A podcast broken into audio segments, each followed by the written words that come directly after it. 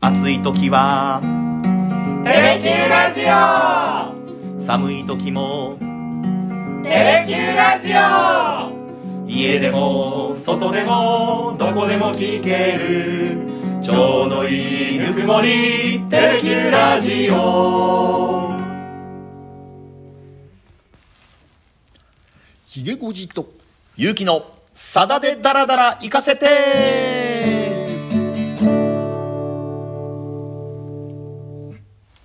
100プラス10回目の放送になりますよろしくお願いしまよすろしくお願いしますそしてお隣にはレギュラーの黒ギターさんは今日はお休みということになっております。はいちょっと今日はスケジュールのはい都合がつかず、久々にはい。レギュラー2人で 今年初めてじゃないですか。だなあの前回の放送の時に黒ギターさんレギュラーですよって言った途端ですからね。まあだけどね、はいそれはしょうがないですよだって我々2人のスケジュールをね合わせるのも結構大変なのに、まあまあま3人のスケジュールを合わせるってなるとね、それはもう長谷川さんもお忙しいんですからあ。あ今名前言っちゃったな。 もうみんな知ってますよねプロギターはイコール長谷川明っていうです ねねそうですそねの。世界では有名な記者ですからはいはいはい。はいあの一つ嬉しいお知らせがありまして、はいあのーラジオのこのさだだらにコメントというわけではなくて、ん会社にテレわキューざわざええ テレキューにテレキューに直フ接ァンレターを送ってくださった方がいらっしゃいまして。あーありがたいですね、はい、あのひげごじさんが一押しだって言ってたさださんの本があるじゃないですか、ああの短編集の「ゲゲええええええそのゲゲを読んだとでその一編一編が本当にもう涙出るぐらい素晴らしいものだっていうようなコメントをいただきました、」さだまさし再発見、はいうんね、この番組がうん小説の部分でもお役に立ってるんであれ ばねうんねちょっとさださんにちょっと感謝されないかんですよね 本当ですよとか言って まあでもこのラジオ聞いてあそっかって言ってそのゲゲの短編小説読まれて、でよかったですよってこのまたテレキューにこう感想をいただけるっていうのもまた嬉しいじゃないですか嬉しいですねねテレキューってね、はい福岡以外の方はほとんど知らないでしょうけ どもね福岡にあるうんテレビ東京系列のはい小さなローカル局なんですけど、ええええいろいろ面白い番組も作ってますから、えええええぜえひね YouTube でもはい見ていただければありがたいなと思っております、今後ともどうぞよろしくお願いいたしますよろしくお願いしますさあそれでは今回取り上げる楽曲の話にもう早速今日は行きましょはい、うねねあのーまあマスさんのね隠れた名曲発掘シリーズとうん称してやってきましたけども、うんちょっとねどちらかっていうと e マイナーの楽曲がついてたんで、はいまあ1曲ぐらいはねアップテンポの曲ないかなと探してたら、はいやってない曲がありました。はいこれやってなかったんだと思ってね、うんうん今日は久々にあの思考の4部作の中からこの曲をご紹介したいと思います、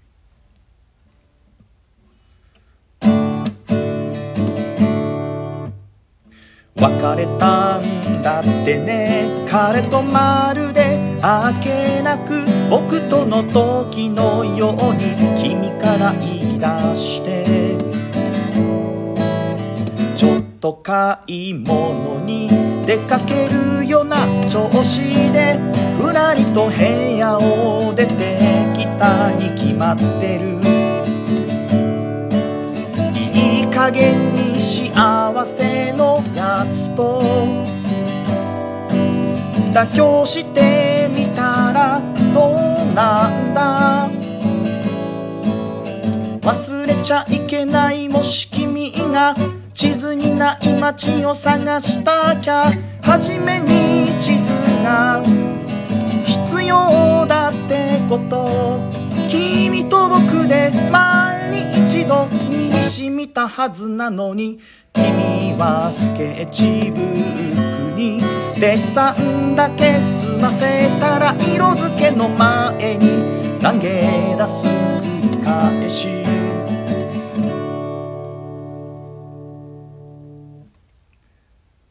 なんか久々に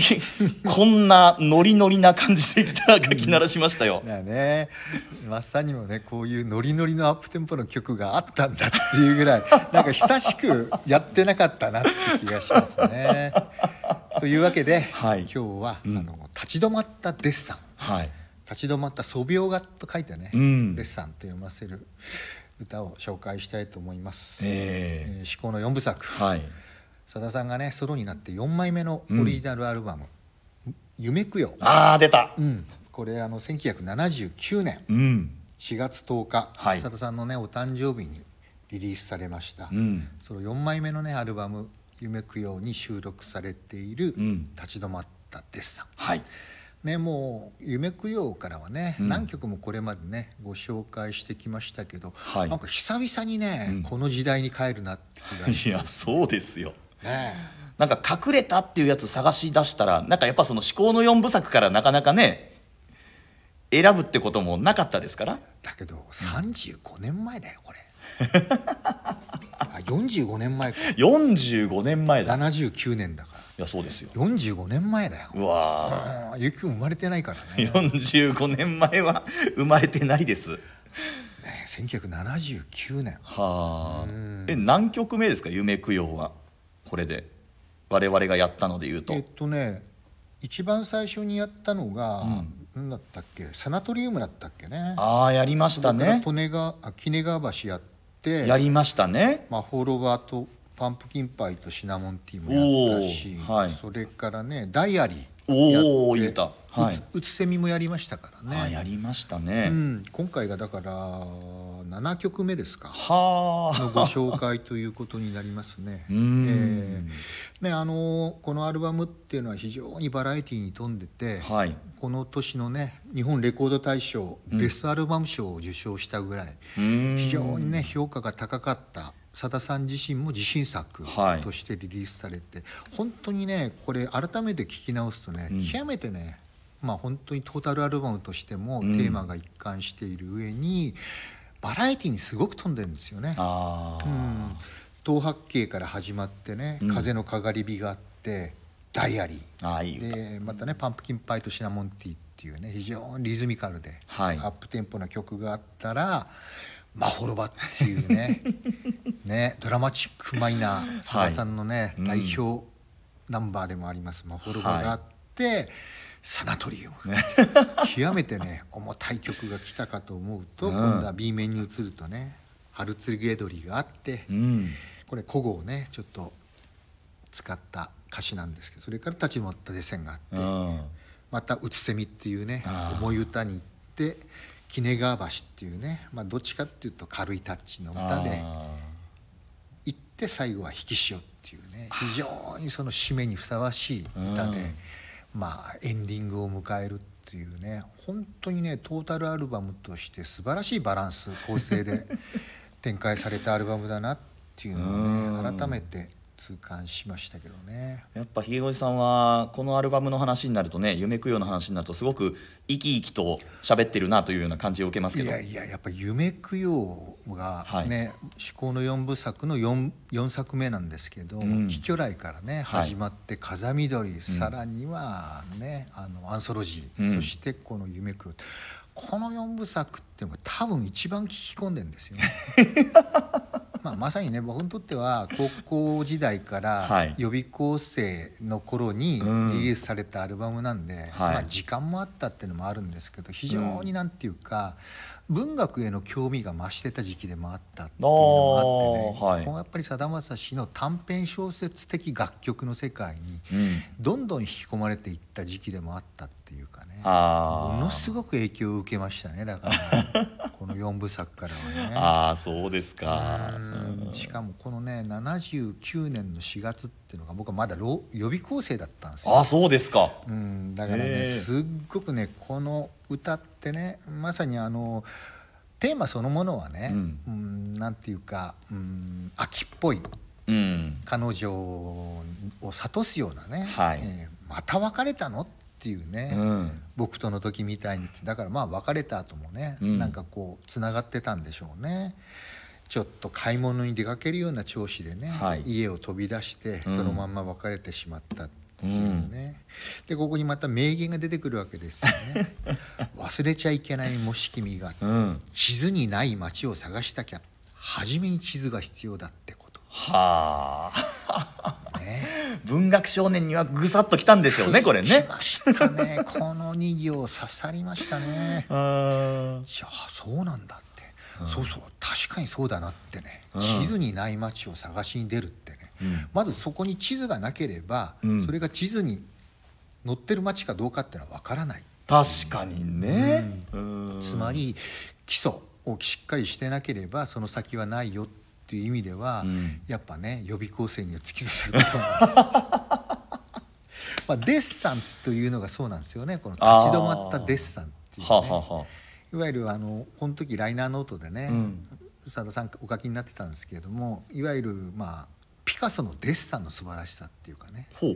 ピカソの絵が素晴らしいのはデッサンがしっかりしてるからなんだと。はあ、でつまりはもうデッサンを本当にきっちりやらなければ、うんその先の素晴らしい絵画はないっていうところでここであああえてデッサンっていうのをタイトルに持ってきてらっしゃるわけですよね。はあだからスケッチブックにデッサンだけ済ませたら色付けの前に投げ出す繰り返しっていうのは、うん結局もうデッサンなんかおろそかにしてね、最初にも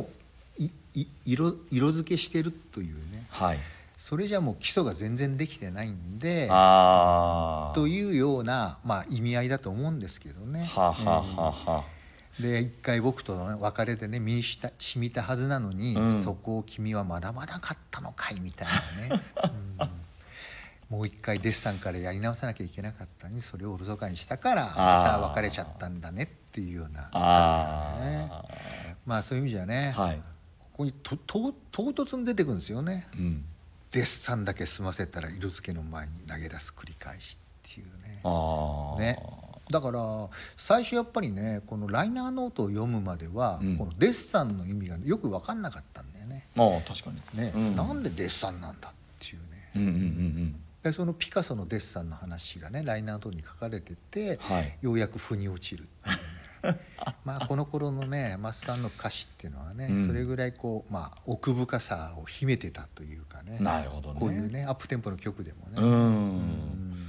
でもなんかこう別れなのに、うん結構テンポがねいい感じじゃないですかずっちゃんずんちゃんずんちゃんずんちゃんって、うんなんかこれもまた面白いなと思いながら、そうね、えまあ、これはね多分あの当時は楽曲がね先にできて、うんそこにどう歌詞を乗っけていくかっていう作業の方がむしろ多かったっておっしゃってるんでえうね、んまあ、多分トータルアルバムとしてはいやっぱりこう全体の構成の中で、うんこの立ち止まったデッサンのメロディーがあってね、うんそこにこの歌詞、まあ、ピカソのデッサンっていうのをねどっかで使いたかったのかもしれないですけどね。あーこれ私いつも思うんですけどこの曲聞くとあの分岐点っていうとあるじゃないですか、はいなんか新しい彼と別れるたんびに、あの昔の元彼のとこに来てソーダ水とミートパイ食べるんだって、うんなんかテーマ似てますよねでもしかしたら君とやり直せるかなんて思ってるみたいな、うんなんかぽいなと思いながらまあ、あ のしかもね楽曲、このメロディアスなアップテンポの曲っていうのは、うん楽曲としてはねあの、例の天文学者になればよかったそういつも間違えるんですよねあーはあれになんか似てますよねいはい雰囲気がねうーんなんかこうねさださんのなんかいくつもあるパターンの中のあ明るい感じの別れた曲なんだなっていうような、うんあれが前作のね、はいアンソロジーに入ってましたよねあー天文学者はねそうですね、天文学者やりましたもんねやりましたねうんあれはね天体宇宙の話をテーマにした時にね、はいはいその代表曲としてね取り上げさせていただきましたけどね、これほど恋愛の才能がないなら天文学者になればよかったよみたいな、あ ーでしたよね。だけどやっぱりね、うん本当この夢供養っていう中やっぱりこの立ち止まったデッサンっていうのがね、うんやっぱいどっかでやんなきゃと思ってたのが見落としてたというのがね、うんうんまあ他にねまあちょっとやりたい曲が目白押しだったっていうのもあるんですそうっすねう、んまあ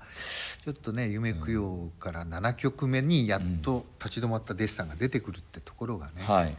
やっぱこのアルバムのやっぱり、えー素晴らしさだとも思うんですけどね。だってこの曲だってやろうやろうって1年ぐらい前から言ってませんで言しったっけてましたね言ってましてね、はい出てなんとなくね、うんちょっとこうあじゃあ次に回そうっていう間にちょっと おああやってなかったっていうのは今回ね、はい 久しぶりに思い出したみたいなところがありますからね。そうですねじゃあ一旦2番も行きましょう確かにこの世はとても虚しいことだらけだからといって投げていいものだろうか僕も偉そうに言えたぎりじゃないけれど優しいくせに悪ぶるのはおよし走り疲れたらお歩き歩き疲れたらおやすみやがて休み疲れたならどうせまた走りたくなるさファッションだけでは語り尽くせない君も僕も一つ二つそれなりの夢がある多分人生ってやつは悲しいよねでもごらんよく見りゃまんざら捨てたもんじゃない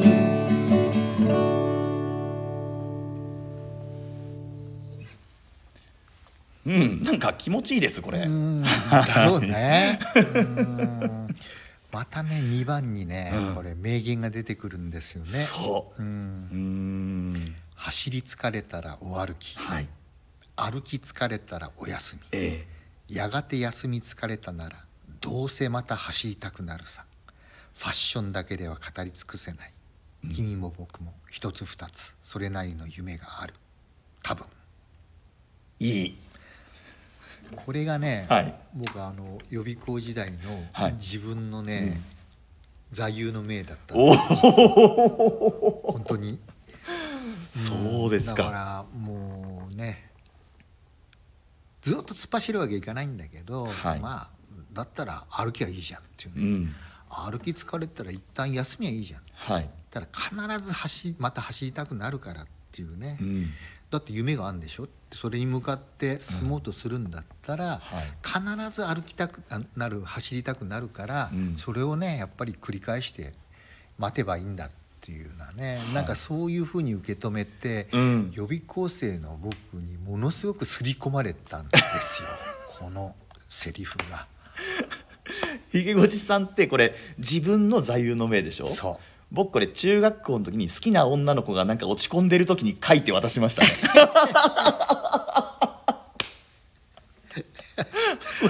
お前そ れさ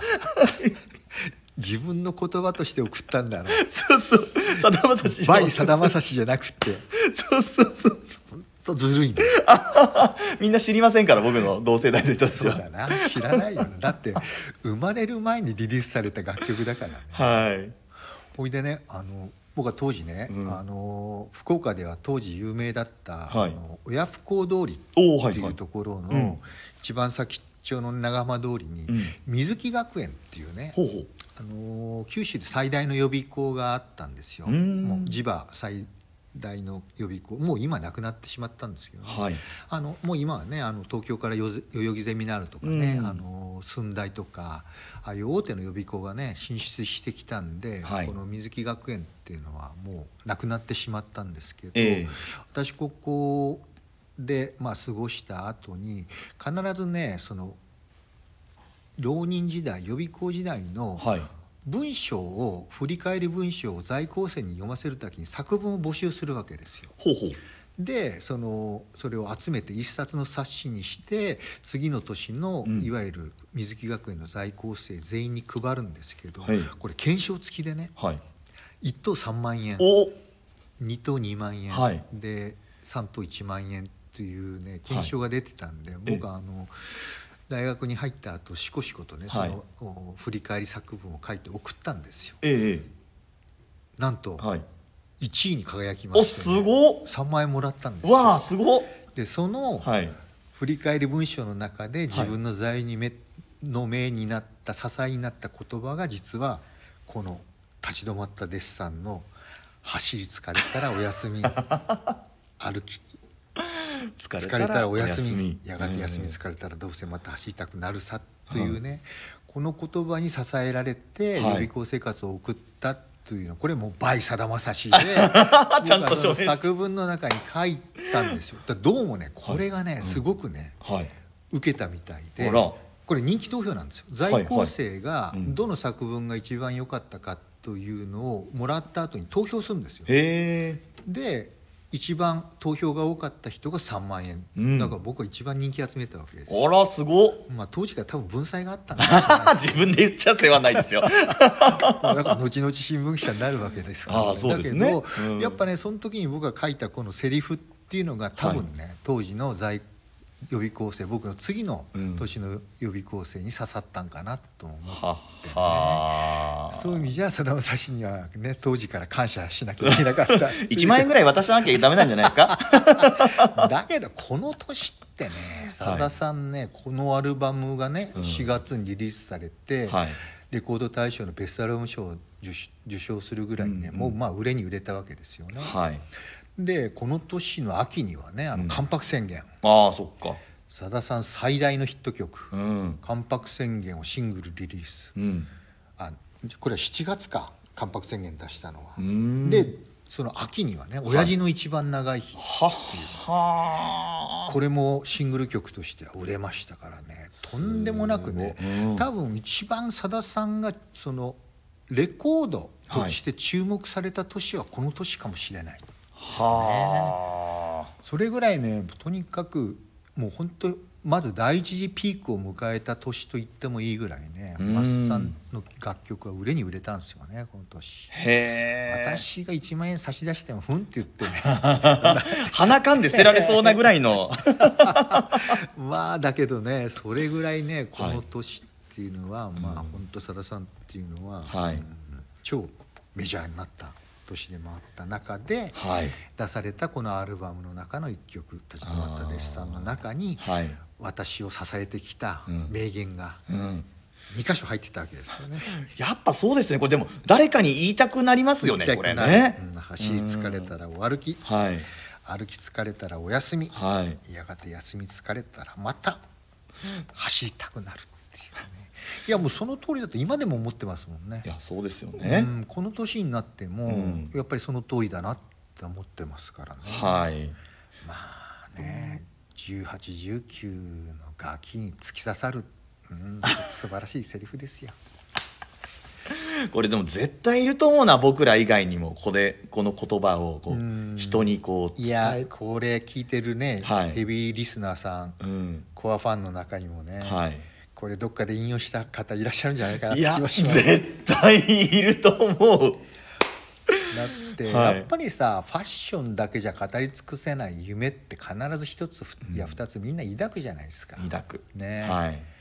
そこに至る過程でね、うんまあ走り疲れたら一旦歩きゃいいじゃんってねはい歩き疲れたらちょっと立ち止まってもいいじゃんってうん夢があったら絶対また走りたくなるからっていうはいそう言われるとなんかねむっちゃくちゃ気持ちが楽になるんだよねそうなんですようねんそこなんだよね本当ねやっぱさだまさしってこの時天才だと思ったもん、ね、そうですよねだからねやっぱね、どんどんどんどんねあの頃アルバムが出るごとにね、はい傾斜が深まっていったんですよあーどんどんどんどんのめり込んでいくっていうかねさはいだまさしにねそうですねでいまだにねのめり込んでるというのはねもう50年ね 変な変なおっさんですけどう ん変なおっさんですけどいまだにやっぱりねはいさだまさしのねやっぱり歌を支えに生きてるっていうのはね、まあ素晴らしい出会いをしたんですよねそういう意味ではねそうですだってご本人ともねもう何遍も何遍も会って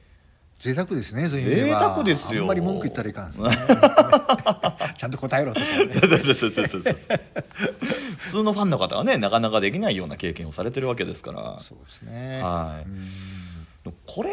なんかさっきの分岐点の話しましたけど、はいこの物語の中でやっぱりでもこの彼は君のことが、うんまだ好きなんだろうなっていう気もするしきっとこの彼女の方も彼にこれまた関係は続いてるんでしょうから、まあ、気になってる存在だからこそつながってたんでしょうけどねうん本当分岐点みたいにまた戻るかもななんてことも思ってたら嬉しいなっていうこともなんか思いながら聞いちゃいますけどね。どんどんね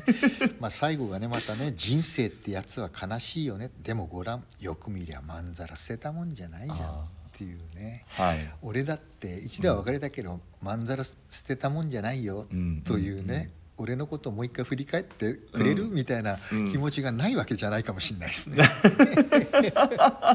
ほら君もまんざらじゃないんだろっていうような感じもね。うんまあ、そこまで深い意味があるかどうかは別としてね。